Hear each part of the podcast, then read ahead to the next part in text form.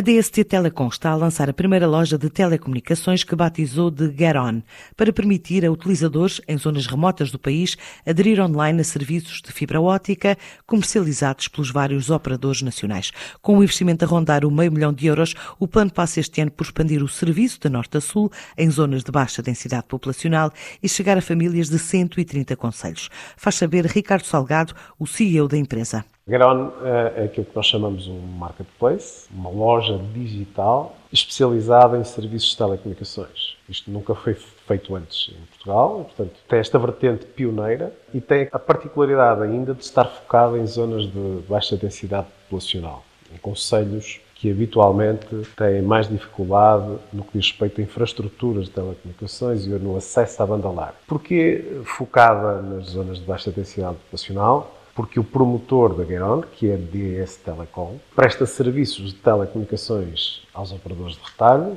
enfim, vulgarmente conhecidos como a Neo, a NOS, a Vodafone, a Novo, a ONI, a Blue,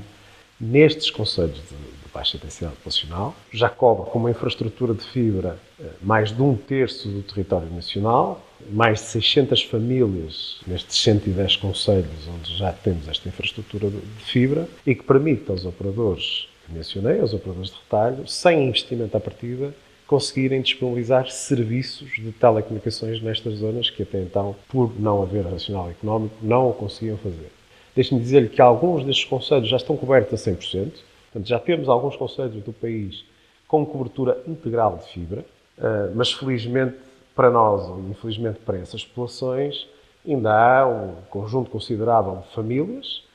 que estão sem acesso a esta, a esta, infraestrutura e cuja premissa do racional económico se mantém e por isso há espaço para que continuemos a investir. Sei também que o Governo tem pensado uh, em lançar uma, um, concurso nacional para chegar às zonas ultra-remotas com fibra. E por isso há espaço para crescer e a própria Gueron tem uma ambição que vai para além da infraestrutura da DS Telecom. A Gueron foi preparada para ser um marketplace, uma loja de telecomunicações, depois de testadas e validadas nestas zonas de baixa densidade populacional, é crescer e integrar outras infraestruturas de telecomunicações e, portanto, alargar isto a todo o país. Para este ano de 2022, em termos de cobertura, a DS Telecom